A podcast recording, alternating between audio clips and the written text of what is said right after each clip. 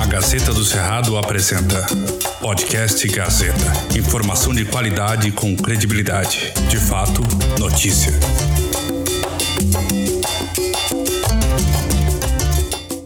Aqui gravando podcast Gazeta do Cerrado. Hoje nós vamos ouvir, gente, vamos falar aqui sobre. Eu entrevistei hoje a, a Abreu e a gente conversou um pouco sobre a questão da reforma da Previdência. Ela comentou com a gente que, na verdade, elas vão, elas vão, elas vão entrar com 10 pedidos de modificação da reforma da Previdência e entre eles é, o pedido para rever a questão da pensão das mulheres rurais. Senadora, para a Gazeta do Cerrado aqui, é, como é que fica nessa questão da proximidade da reforma da Previdência? Qual que é a sua posição? Já definiu o voto? Ainda não tenho meu voto definido. Meu, minha, eu, tenho, eu tenho a convicção de que alguma coisa tem que ser feita, que a reforma tem que ser feita. Agora eu vou ver as condições finais essa semana.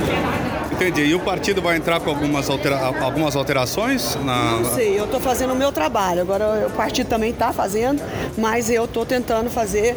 Já fiz algumas emendas, vou protocolar elas ainda amanhã, né, que é o prazo final quarta-feira, para tentar fazer mudanças. Alguma emenda dentro do Não, projeto? Amanhã que nós vamos é, definir. Eu estou com mais ou menos umas 10 emendas para protocolar. Uma delas é sobre a pensão das, mais, das viúvas mais pobres que está lá com 60%, eu acho pouco. As mulheres rurais elas vão receber a priori é, dentro dessa proposta de alteração da lei da previdência, da, da reforma da previdência, vão receber 60% do salário mínimo. Então isso para uma mulher de, do campo que às vezes ela vai se aposentar é uma condição muito baixa para ela ficar para ela trabalhar. Isso vai dar um problema muito sério na questão da qualidade de vida das pessoas rurais, principalmente nessa idade mais avançada, onde elas precisam né, de mais medicamento, tem outros tipos de necessidade, já não tem mais a força de trabalho que tinham antigamente, então elas vão precisar de muito mais um recurso externo, do auxílio, no caso que é a aposentadoria, né? Porque muitas vezes essas senhorinhas elas ficam trabalhando em casa e às vezes não tem nem dinheiro para se deslocar até os, os centros, aos postos de saúde. Então esse dinheiro garantiria a qualidade de vida mínima, porque um salário mínimo hoje a gente sabe que ela não compensa e não comporta a capacidade e a qualidade de vida de um ser humano, né? Muitas vezes o, pai, o marido e a, e a esposa têm que trabalhar junto, ou no caso de um produtor rural tem que achar formas de poder trabalhar conjuntamente para poder melhorar a renda, então criar um frango, produzir um queijo, produzir cabra e outros hortifrutis, verdura, um alface para complementar a renda, além de poder às vezes arrendar uma, uma parte da propriedade ou então de poder participar de uma cooperativa vendendo um preço um pouco mais alto, às vezes uma safra ou alguma coisa que está esperando. Então é isso, com vocês, Marco Aurélio Jacob, o podcast aqui de hoje foi esse para a Gazeta do Cerrado. Acompanhe todos os dias aqui que nós vamos ter sempre podcast. A gente tem podcast de política com a Maju Cotrim. Ela tem o podcast dela que é Trocando em Miúdos, é um podcast sensacional, fala sobre os bastidores da política aqui do Tocantins, principalmente, mas fala também dos bastidores da política brasileira. E nós temos também o outro que é Agroecologia, que a gente vai também falar sobre plantas medicinais, sobre alternativas ecológicas para sua propriedade rural e sobre dicas aí para você que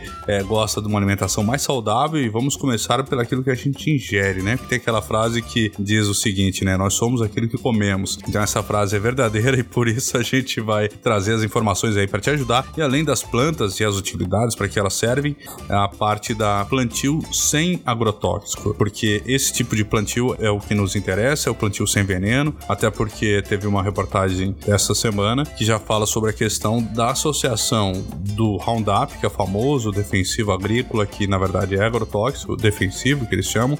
É, é um agrotóxico muito potente e, e, ele é vendido já com, junto com as sementes para a questão dos alimentos transgênicos e ele tem essa, essa vantagem é, de não precisar comprar outros tipos de agrotóxico para a safra, né, para o mesmo, mesmo tipo de semente. Porém, é, ele está associado à questão das intolerâncias, aos, aos doenças celíacas, que são intolerância à lactose, e intolerância a glúten, que a, o glúten é uma das substâncias que está presente no trigo. Então, é, tem que tomar muito cuidado que às vezes a pessoa acha que tem intolerância a glúten e na verdade não é glúten, é intolerância ao, ao, ao glifosato, que é a substância principal do desse agrotóxico que chama Roundup, que é famoso e todo mundo que tiver registro em propriedade rural está liberado para comprar e as pessoas usam até como o famoso mata-mato, que ele vai matando tudo e vai contaminando tudo. E o grande problema, na verdade, da liberação é, da facilidade do uso e, a, da, e, o mau uso da quantidade disso é que ele também vai contaminando é, os lençóis freáticos e vai contaminando os lençóis freáticos, desembocam nos rios, contaminando as águas. Né? Você ouviu com exclusividade o podcast Gazeta do Cerrado. Confira este e outros conteúdos de qualidade em nossas redes, arroba Gazeta do Cerrado e no portal gazetadocerrado.com.br.